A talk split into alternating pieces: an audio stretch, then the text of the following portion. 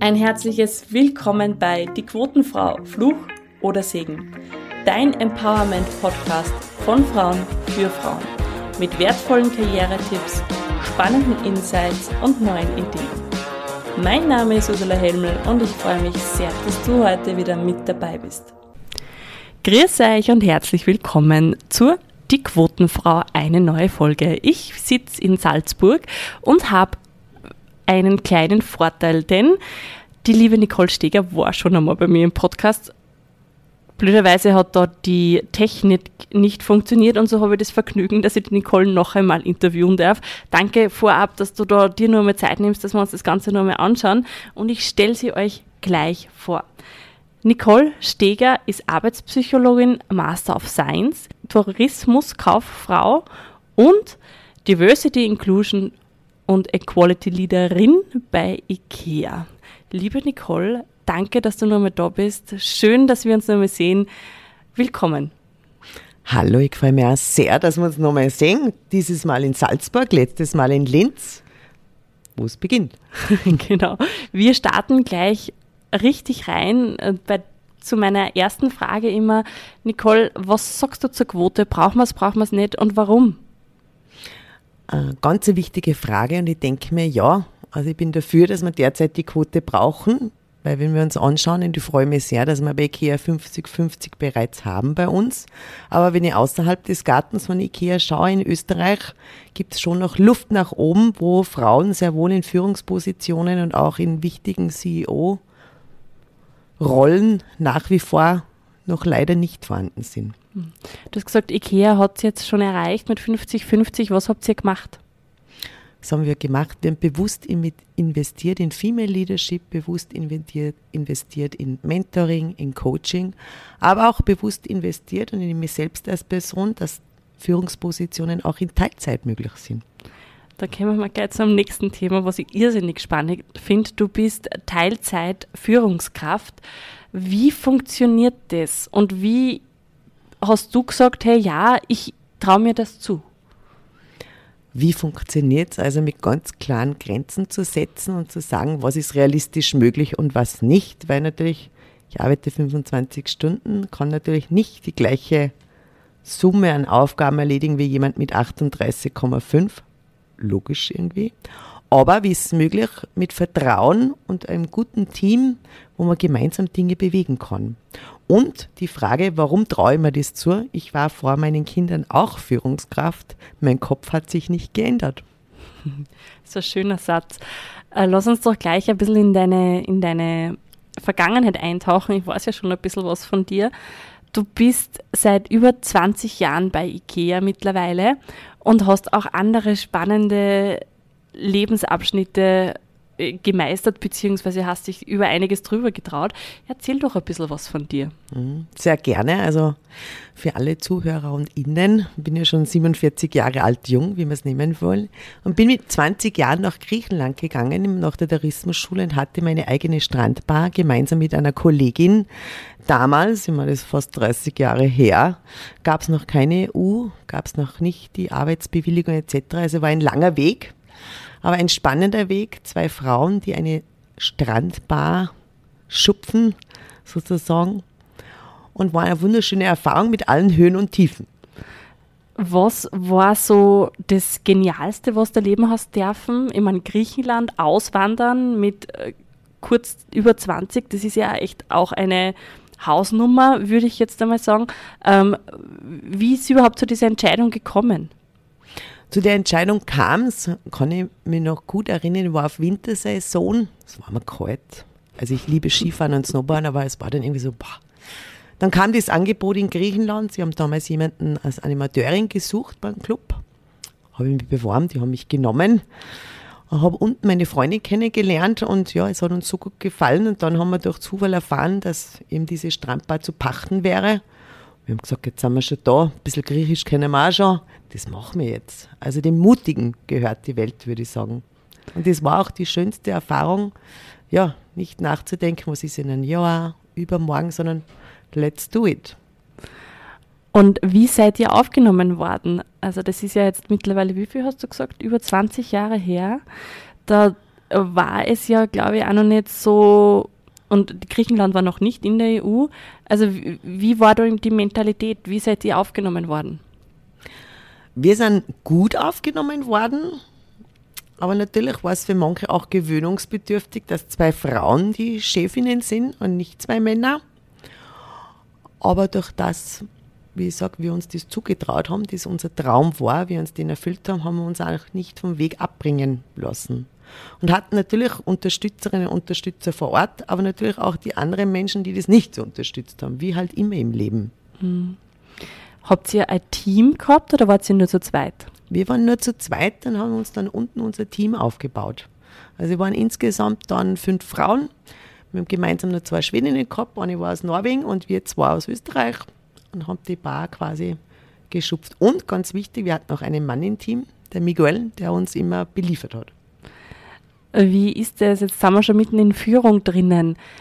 Wie ist es, wenn man ein Team führt von Menschen mit verschiedenen Nationalitäten. Ich meine, natürlich ist es relativ ähnlich, würde ich jetzt sagen, ja, den, die schwedischen oder die, die skandinavischen Länder. Aber hat es dort für dich schon Erfahrungen gegeben, die du jetzt nutzen kannst? Ja, gab schon Erfahrungen, welche, ich meine, das klingt jetzt sehr profan, aber wir sind alle Menschen und die Grundbedürfnisse haben alle Menschen die gleichen. Wie Essen, Schlafen, Trinken, immer wirklich sehr Grundbedürfnis, aber auch, wenn man dann beruflich denkt, gesehen zu werden, wertgeschätzt zu werden und Respekt für das, was du tust. Hast du dort auch etwas erfahren, äh, was vielleicht nicht so fein war, wo du nicht so gerne zurückdenkst? Ja, haben wir auch erfahren, nachdem unser Bar sehr gut ging. Wir waren insgesamt ja fast zwei Jahre unten. Zum Schluss wurden wir sehr von den teilweise Einheimischen boykottiert aus Neid, mit, also mit den ganzen Liefer Lieferungen, mussten zum Schluss 300 Kilometer fahren für Bier oder Getränkelieferung, was ja eine Katastrophe ist, logistisch. Und das hat uns fasziniert, dass ja, war keine feine Erfahrung, dass man da keine Unterstützung bekommt, sondern eher so, ja, die zwei Frauen da mit ihrer Bar, die werden jetzt dann wieder los. Hm. Wie ist es jetzt im Nachhinein gesehen?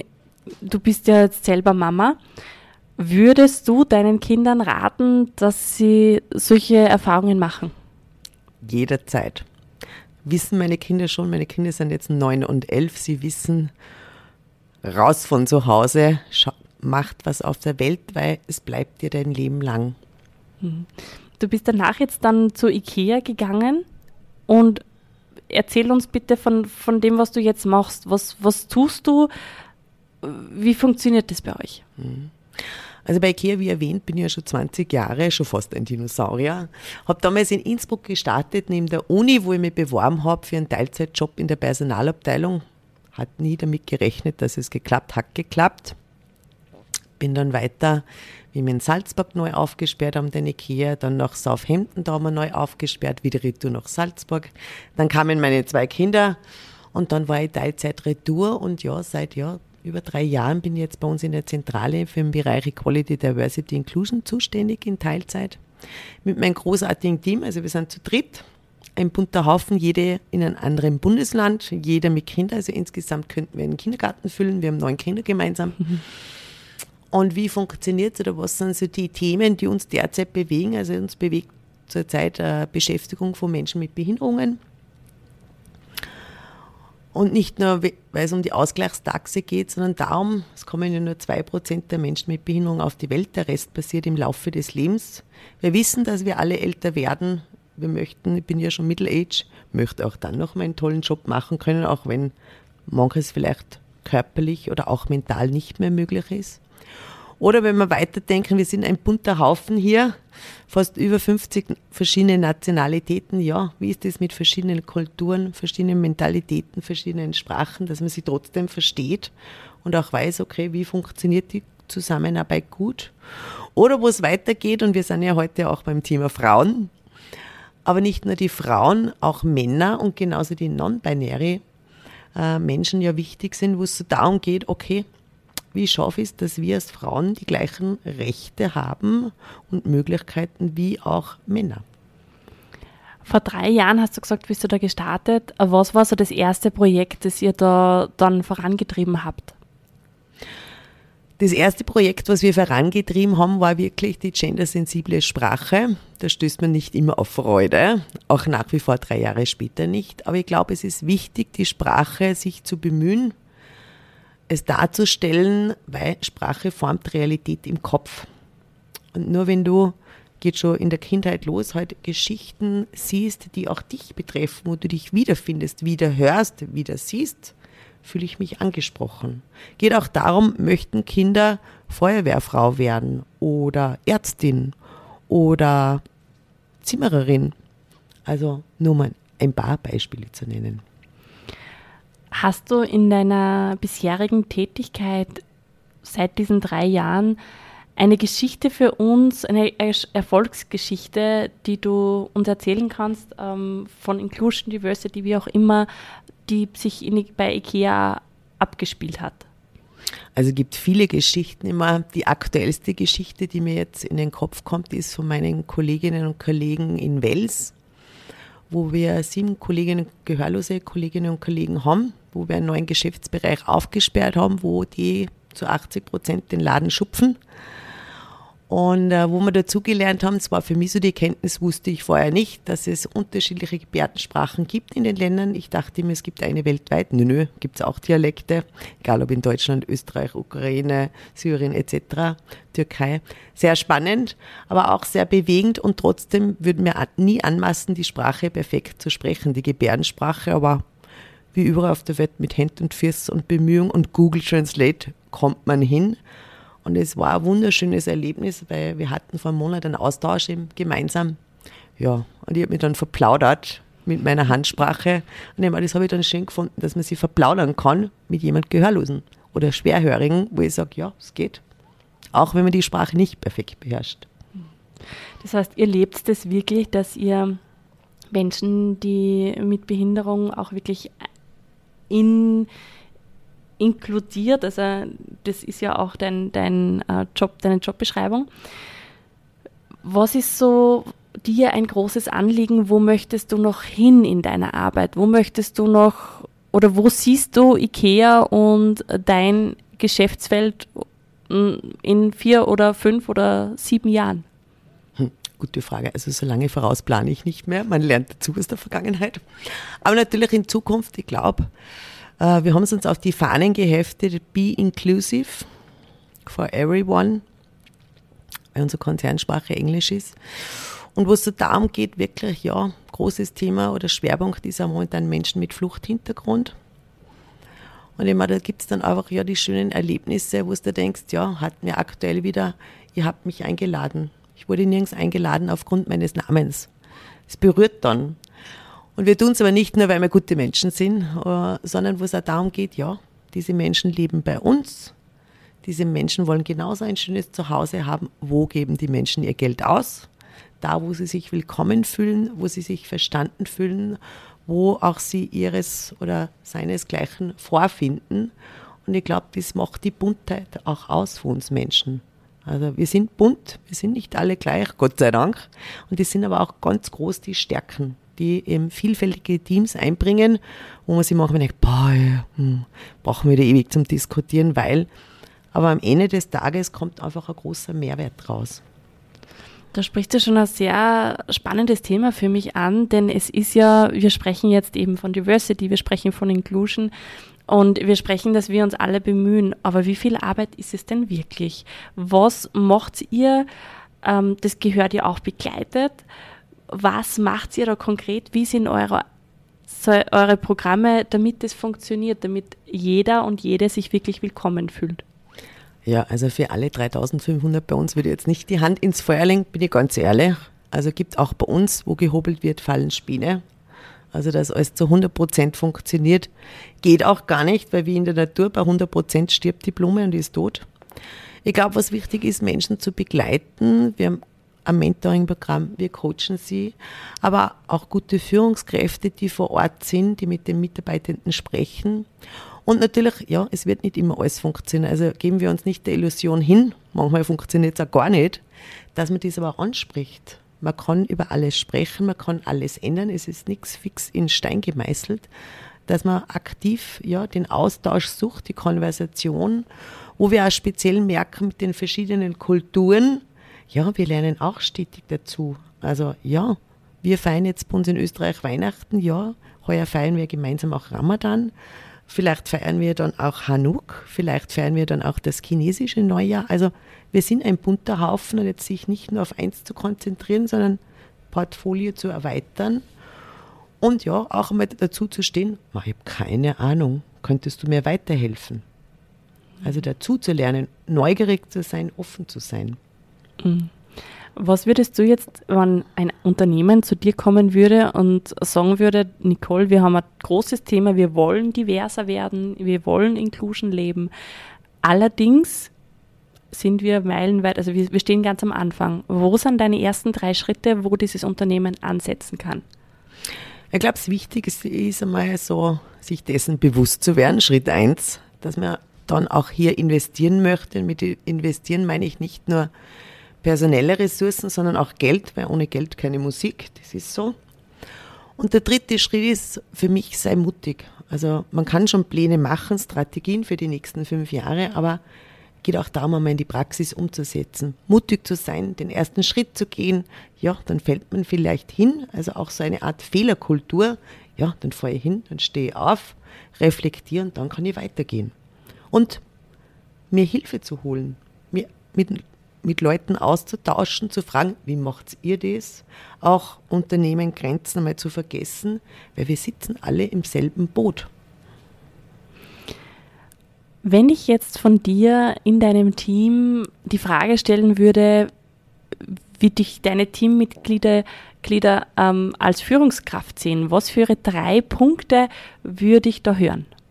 Hm, gute Frage, du könntest dich selbst fragen. Na, was würden Sie hören, aber was würden Sie sagen? Sie sagen es auch direkt, Sie schätzen sehr das Vertrauen in Sie. Wir arbeiten hybrid zusammen. Sie schätzen auch, es gibt gemeinsame Ziele, aber müsste es eigentlich Bobil Onesies machen. Es muss zu der Lebenssituation passen. Ist bei uns, muss ich fairerweise sagen, wir sind Retail, bei uns ist es möglich im Team, ist nicht überall bei IKEA möglich im Verkauf, muss man fairerweise sagen, das ist so. Und das gemeinsame Lachen. Also wir haben auch einen Spaß bei der Arbeit und ja, lachen auch mal gern. Ich habe dir das erste Mal gesehen bei einer Podiumsdiskussion und habe mir von Anfang an gedacht, äh, wenn wir in Österreich Frauen haben, die so mit, mit, so viel Leidenschaft dieses Thema vorantreiben, dann sehe ich tatsächlich Hoffnung. Von wo kommt diese Leidenschaft? Wo hast du die gefunden? Hast du das schon immer? Wie kommt's? Die Leidenschaft ist eine gute Frage. Ich glaube, ich habe eine persönliche Geschichte zu Menschen mit Behinderung. Meine Cousine ist schwer behindert. Oder schwer, ja. Und wenn man sagt, ja, auch die braucht einen Morgen, auch die möchte ganz normal wie jeder andere auch ihren Job haben, ihr Geld auf Urlaub fahren, also einkaufen gehen, etc. Also banale Sachen. War nicht immer ein Spaziergang, liegt sehr daran, wer dich unterstützt, wer dir hilft und wo so für mich dahinter steckt. Hallo, geht ja nicht nur ihr so, geht ja vielen anderen Menschen auch so. Und die Idee dahinter ist die Leidenschaft einfach, ja, helfen wir doch mehr zusammen, helfen auch wir Frauen mehr zusammen. Man sieht ja anhand der aktuellen Diskussionen ja auch, was so abgeht.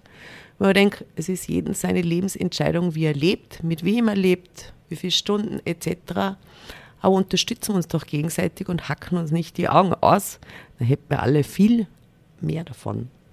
Jetzt gehen wir mal einen Schritt zurück zu dem Unternehmen, dem fiktiven, das zu dir kommt.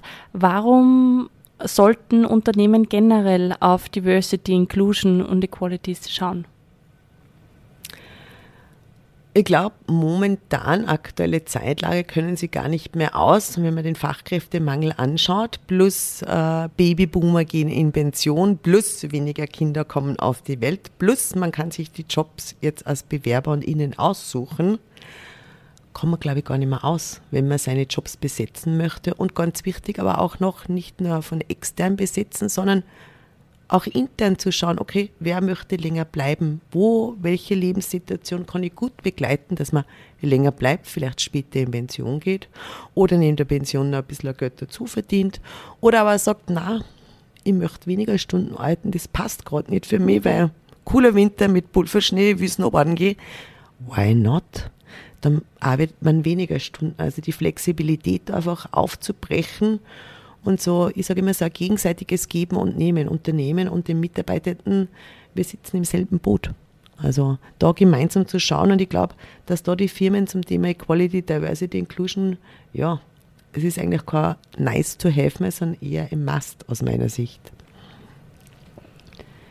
Was würdest du dir wünschen, wenn du einen Wunsch frei hättest, wo du sagst, das würde ich gerne Unternehmen einfach wünschen, wo die hinschauen müssen?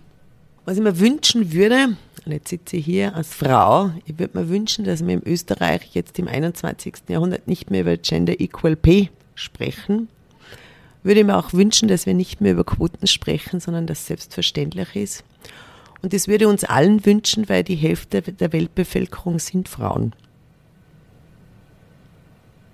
Und uns Frauen würde ich wünschen, um das hinzuzufügen, überlegen wir, welche Power wir haben und ja, helfen wir gemeinsam zusammen, dass wir die Power auch nutzen.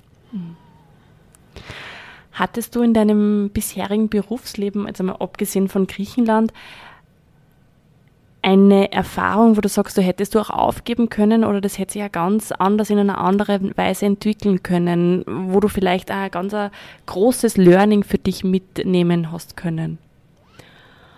Ja, also ich habe ein großes Learning mitgenommen bei IKEA Southampton, da war ich im Recruiting. Würde mir einbilden, mein Englisch ist okay, bis ich Menschen aus Schottland und Irland kennenlernen durfte. War eine spannende Reise, ich hätte aufgeben können, also musste das Alphabet wirklich nochmal buchstabieren lernen und das auf Speed, weil wir haben da neue Menschen rekrutiert. Insgesamt 3500 Menschen waren bei uns zum Kennenlernen war eine spannende Reise. Ich hätte aufgeben können, aber ich habe nicht aufgegeben. Mein Englisch hat sich extrem verbessert, war extrem lustig. Am Anfang habe ich mir gedacht, oh mein Gott, ich verstehe nichts. Oder nur die Hälfte. Habe das aber dann hab mir gedacht, na, bin mutig. Ich habe meine Kolleginnen und Kollegen das gesagt, sage, bitte don't speed up, sprich langsamer, ich verstehe dich nicht. Und ihnen war das nicht bewusst, weil für sie ist das die Muttersprache. Bei mir ist es nicht die Muttersprache. Und es hat aber dann gut geklappt. Und da sind wir beim Thema Biases. Es fällt dir manchmal gar nicht auf. Und ja, im Nachhinein gesehen hätte ich aufgehen können und sagen, pff, na, flieg wieder nach Hause, war nichts, der Job. Aber das bin ich nicht, weil man dachte, das bin ich schon da. Sicher nicht. Wir haben ja das letzte Mal schon viel gesprochen und mir brennt eine Frage tatsächlich äh, auf den Lippen, die vielleicht jetzt ein bisschen ungewöhnlich scheint. Hast du ein Lieblingsprodukt von IKEA? Was ist das, wo du sagst, das will ich nie wieder missen? Ich habe mehrere Lieblingsprodukte bei IKEA. Was würde ich nicht mehr missen? Also zwei Produkte möchte ich nicht missen. Ich liebe die Duftkerzen von IKEA. Ist ja gerade Kerzsaison. Aber noch mehr liebe ich meine Storstroma Bag, die Regenbogentasche. Weil ich sage, ja, Taschen kann man immer brauchen für jegliche Situationen. Und plus, was mir aber trotzdem bewegt an der Tasche, ist, ist die Tasche mit einer Message, wo ich sage, ja, die Vielfalt von uns Menschen. Und das gefällt mir so an der Tasche. Und gibt es ja zu Unkenrufe, sie ist nachhaltig noch einmal aus wiederverwendeten PET-Flaschen produziert. Also vereint für mich ganz viel einfach in einer Tasche. Und Taschen, ich brauche viele Taschen. Liebe Nicole, wir sind jetzt tatsächlich schon wieder am Ende unserer Folge angelangt. Ähm, es war ein wunderschönes Gespräch mit dir und ich habe jetzt am Ende nur so ein paar Dinge, die du mir bitte einfach, also Sätze, die ich anfange, die du für mich äh, beantwortest, bitte. Jede Frau sollte mutig sein. Meine drei liebsten Stärken. Lachen, mich mit Menschen austauschen, und Familie und Freunde. Darin bin ich nicht so gut. Excel-Listen. Irgendwas, Entschuldigung, ich muss schmunzeln, weil ich, ich, ich kenne das von mir. Also ich bin da sehr, ähm, ich habe noch Luft nach oben, sagen wir so. Welche Werte möchtest du deinen Kindern mitgeben? Meine Kinder wissen schon, also die Werte, die ich mitgebe, ist, dass jeder wertvoll ist, ich erwarte, dass jeder mit Respekt behandelt wird, dass man nie von den Äußerlichkeiten auf den Mensch schließen sollte und offen zu sein und Hilfe anzubieten. Führung bedeutet für mich Vertrauen, dass ja, das Team auch gemeinsam gute Entscheidungen treffen kann. Und dieses, diese Eigenschaft oder das möchte ich in der Welt ändern. Hm, große Frage. Was möchte ich in der Welt ändern? Fällt mir jetzt wirklich die Sandra Bullock ein mit Weltfrieden. Wo ich mir denke, würde ich mir wünschen, ist nicht nur aktuellen Anlass in Europa, gibt ja viele andere äh, Stellen noch auf der Welt, wo man denkt, na, ich möchte, dass die Menschen rund um die Welt ja Frieden haben. Und eine Frage, die jetzt noch aufpoppt bei mir, warum braucht es mehr Frauen an den Entscheidungstischen dieser Welt? Damit die überhaupt die Perspektiven und von Meinungen von Frauen mitgedacht werden und mit berücksichtigt, inklusive was uns Frauen bewegt, welche Stärken wir haben, wo wir vielleicht ja das nicht so gut hinbekommen, aber dass das mitgedacht und mit entschieden wird und mit budgetiert.